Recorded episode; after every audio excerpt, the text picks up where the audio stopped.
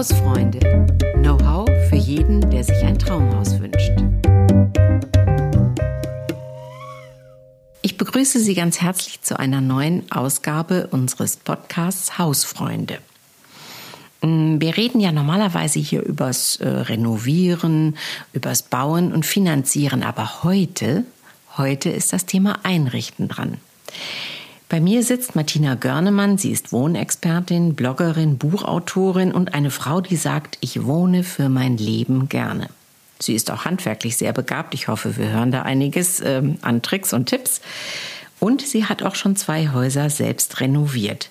Und heute geht es um das Schlafzimmer. Ähm, liebe Frau Görnemann, herzlich willkommen. Ich freue mich, dass ich hier bin. Das Schlafzimmer ist ja ein privater Raum, den man nicht so gerne jedem gleich zeigt. Also wenn man als Gast in einer Wohnung ist, dann darf man sicher das Wohnzimmer sehen und die Küche. Ins Schlafzimmer rauf geht's dann meistens äh, seltener. Das ist ein privater Raum. Warum ist der uns eigentlich so wichtig, dass er privat ist? Ich glaube in erster Linie, weil so viel Gerümpel da drin steht. Ich glaube, es sollte so sein, dass er uns privat ist, weil es tatsächlich der Raum ist, der uns ja auch am nächsten ist. Ja, da lassen wir, sind wir am nächsten an uns ran, wenn wir ins Schlafzimmer gehen. Aber ich denke, dass, der, dass das Schlafzimmer oftmals auch wirklich missbräuchlich als Abstellkammer benutzt wird. Da steht alles drin, was man sonst seinen Gästen nicht gerne zeigen möchte. Also man hat die Pfandflaschen im in der Kiste da drin. Oder ich habe schon Wohnungen gesehen, wo im Schlafzimmer die komplette Skiausrüstung für zwei Erwachsene und ein Kind am, am Kleiderschrank angelehnt war. Ähm, das ist auch verständlich, weil wir natürlich in diesen kleinen Wohnungen, in denen die meisten von uns heute leben, ja auch kaum eine Abstellkammer haben. Früher, ich erinnere mich bei meiner Großmutter, da gab es eine veritable Abstellkammer für genau das Gerümpel, den Staubsauger, das Bügelbrett. Wo stellst du das heute hin? Von daher benutzen in der Tat aus Notwehr viele Leute ihr Schlafzimmer als Abstellkammer. Mm, das ist da ja nicht der Sinn der Sache. So ist es, ja. Und ich glaube auch, nicht nur ich glaube, ich weiß, dass es nicht dazu beiträgt, dass man ruhiger einschlafen kann. Kann man sich sofort vorstellen, oder die allermeisten von uns kennen das aus eigener Anschauung, wenn du erstmal über irgendwelche Umzugskartons steigen musst, die da schon seit anderthalb Jahren stehen, weil du nicht dazu kommst, die auszuräumen, dann äh, ist es einfach, es flimmert vor deinen Augen und wenn du einschläfst, überlegst du, was du noch alles zu tun hast. Gut, aber irgendwo müssen diese ganzen Sachen ja hin der Keller wäre eine Alternative, wenn er denn nicht schon voll ist oder wenn man die Sachen griffbereit ja, oben haben will. Ist richtig. Also der Keller ist tatsächlich auch in ganz vielen Häusern wirklich das Problem. Die meisten haben gar keinen mehr oder er ist feucht oder da müffelt es irgendwie nach altem Haus. Will man nicht so gerne. Ähm, es gibt verschiedene Möglichkeiten. Das erste ist mal Ordnung halten. Klingt jetzt ein bisschen bedrohlich, ist aber, glaube ich, der erste Tipp. Das heißt, wenn man wirklich mal mit strengem Auge guckt, was man wirklich noch braucht und was nicht, ähm, dann kann man sich so von dem einen oder anderen trennen. Ähm, das andere sind gute Freunde. Der ein oder andere Freund hat ein Haus oder eine große Garage am Haus und man kann vielleicht darum bitten, ob man die Skiausrüstung vielleicht dazwischen lagern darf. Das hilft zumindest bei so großen Teilen. Wenn Sie natürlich an Bügelbrett denken oder sowas, kannst du schlecht zu Freunden in die Garage bringen, weil da möchtest Braucht du ja nicht ja zweimal in der Woche hinfahren, ganz genau. Das heißt, diese Dinge muss man irgendwo unterbringen. Und da hätte ich zwei Lösungen, die ich persönlich wirklich richtig nutzbringend finde. Das eine ist Trockenbau kann ich noch was zu sagen? Sie gucken mich schon so überrascht an. Trockenbau. Ja, okay. Klingt Oder nach Paravans. Aufwand, aber gut. Äh, Paravans sind auch eine Möglichkeit, die, die wahrscheinlich besonders schnell gehen würde. Mit welchem soll ich anfangen? Was hätten Sie gerne gewusst? Lieber mit dem leichten, dem Paravant. Okay. Wenn man unter dem Wort Paravant googelt, bei, äh, also googelt, dann ist es tatsächlich so, dass einem Dutzende von Bilder entgegenfliegen. Also es gibt Paravans, die kann man anstreichen. Die sind einfach aus rohem Holz und man kann sie in der Farbe, die zum Schlafzimmer passt, anstreichen. Man kann Paravans äh, kaufen, die alle nicht sehr viel Geld kosten übrigens, in die man Gardinen reintun kann. Also Stoffe, die auch wiederum zu dem passen könnten, was man sonst im Schlafzimmer an Farben vorrätig hat. Das heißt, man kann schon mal alleine mit der, mit der Aufbereitung des Paravans dazu führen, Ruhe in den Raum reinzubringen. Da kommen wir gleich nochmal dazu, wenn wir über Farben reden.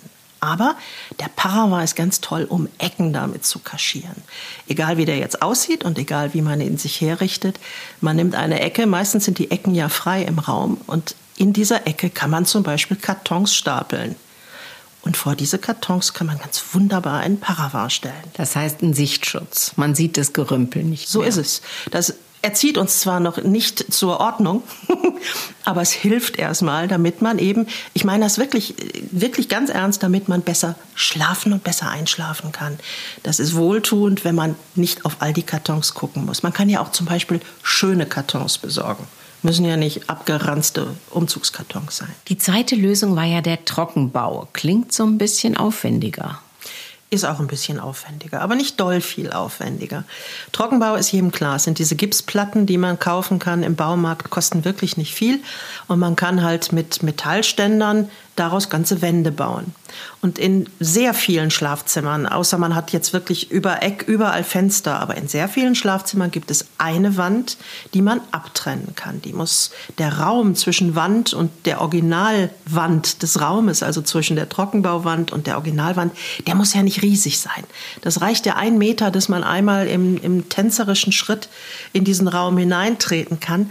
Aber wenn man eben eine Trockenbauwand davor stellt, mit einer Schiebetür, die auch nicht viel Platz braucht, um sie zu öffnen, dann hat man natürlich eine ganze Wand gewonnen, denn vor diese Trockenbauwand kann man ja wieder einen Schrank stellen. Sodass man, wenn wir, wenn wir uns das vorstellen wollen, hinter diesem Schrank in einen begehbaren Kleiderschrank gehen kann. Okay. Und das funktioniert wirklich hervorragend, denn dann hat man die Möglichkeit für all das, was einen sonst stört, für den Staubsauger, für das Bügelbrett und für all diese Dinge. Aber dann könnte man ja gleich einen begehbaren Kleiderschrank machen. Na klar, kann man auch, ganz klar. Also ich zum Beispiel habe das in einem meiner Räume so gemacht und da gibt es gar keinen Kleiderschrank mehr. Durch diese Schiebetür ähm, kann man natürlich auch mit allem Möglichen spielen. Man kann das mit Blockstreifen tapezieren. Dann sieht es ja aus, wenn die Tür zu ist, wie eine gerade Wand. Oder was ich auch schon gesehen habe, nicht bei mir, leider, ich würde es gerne nachmachen, es gibt inzwischen Tapeten, die riesige Ornamente haben, wie von einem äh, Rembrandt-Gemälde. Und solche Tapeten wunderbar auf Naht geklebt, da braucht man vielleicht jemanden, der ein bisschen hilft, auf diese Trockenbauwand ist wie ein mördergroßes Gemälde im Schlafzimmer. Und dahinter ist das ganze Gerümpel. Und das kann jeder.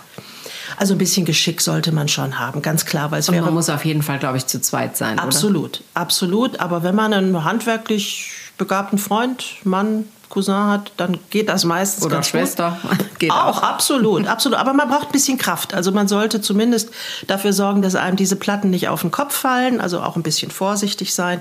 Und diese Trockenbauwand sollte auch so fest installiert sein, dass da nichts passiert. Irgendwie ein halbes Jahr nach der Aufstellung, dass man plötzlich aus dem Schlaf gerissen wird, weil das ganze Ding zusammenkracht. Aber man kann das ja seriös anbringen und vernünftig machen.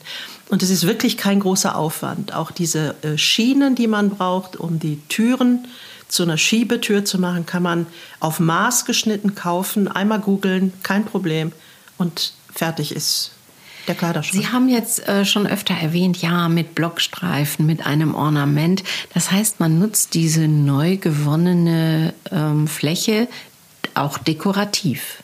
Kann man natürlich, ganz klar. Ich finde es sehr schön, will da aber keinem reinreden, weil das muss ja jeder selber wissen, weil es auch ganz viele Leute gibt, die absolute Ruhe am liebsten in ihrem Schlafzimmer haben. Das heißt, die Wand wird weiß gestrichen oder grau wie der ganze Raum.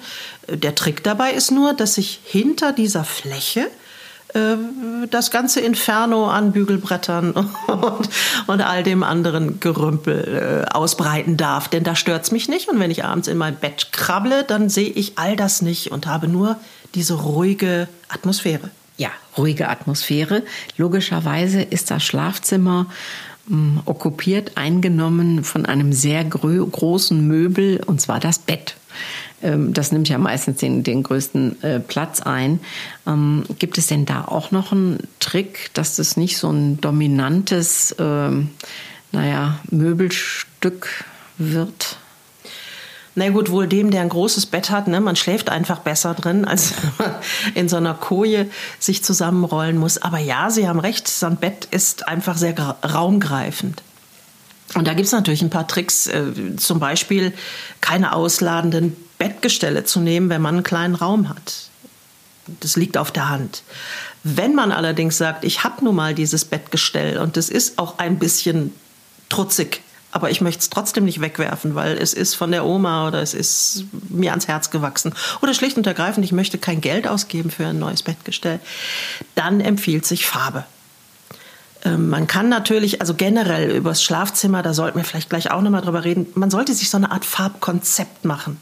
Klingt ein bisschen wissenschaftlich, ist aber eigentlich ganz einfach. Ähm, und wenn man jetzt zum Beispiel, so wie ich, ich bin jemand, der, ich mag dieses äh, Schimmelkäse, grün, grau, wie im Roquefort-Käse, dieses müde grün Gedöns. Mhm. Und wenn man sagt, das ist meine Lieblingsfarbe, dann nimmt man zum Beispiel diese Lieblingsfarbe und streicht das Bettgestell in dieser Farbe. Das ist aber noch nicht der ganze Trick. Man streicht auch die Wand dahinter in der gleichen Farbe. Weil damit tatsächlich dieses Bettgestell quasi in die Wand so ein bisschen reinrutscht und damit ein bisschen kleiner wirkt. Und wenn man dem Ganzen jetzt noch die Kirsche auf die Sahnetorte stecken möchte, dann besorgt man sich auch noch Bettwäsche in ungefähr diesem Farbton. Das muss nicht immer hundertprozentig passen. Es reicht ja, wenn die Nuance, wenn diese Farbwelt die gleiche bleibt. Und damit zieht man das Bett noch in dieser Farbe. Oder da darf ich wieder meine Blockstreifen zitieren mit eben weiß und einem Streifen in dieser Farbe.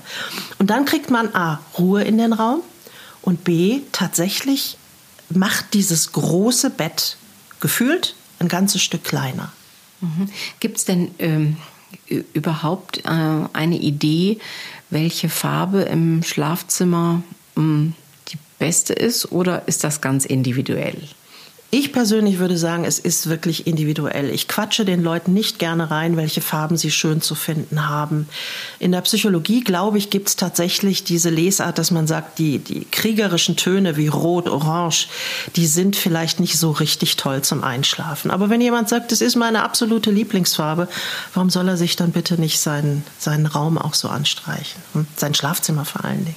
Mhm äh, ja, dann äh, kann ja jeder äh, mal in sich gehen und überlegen, was, aber hm, findet man das so einfach raus, was meine Lieblingsfarbe ist?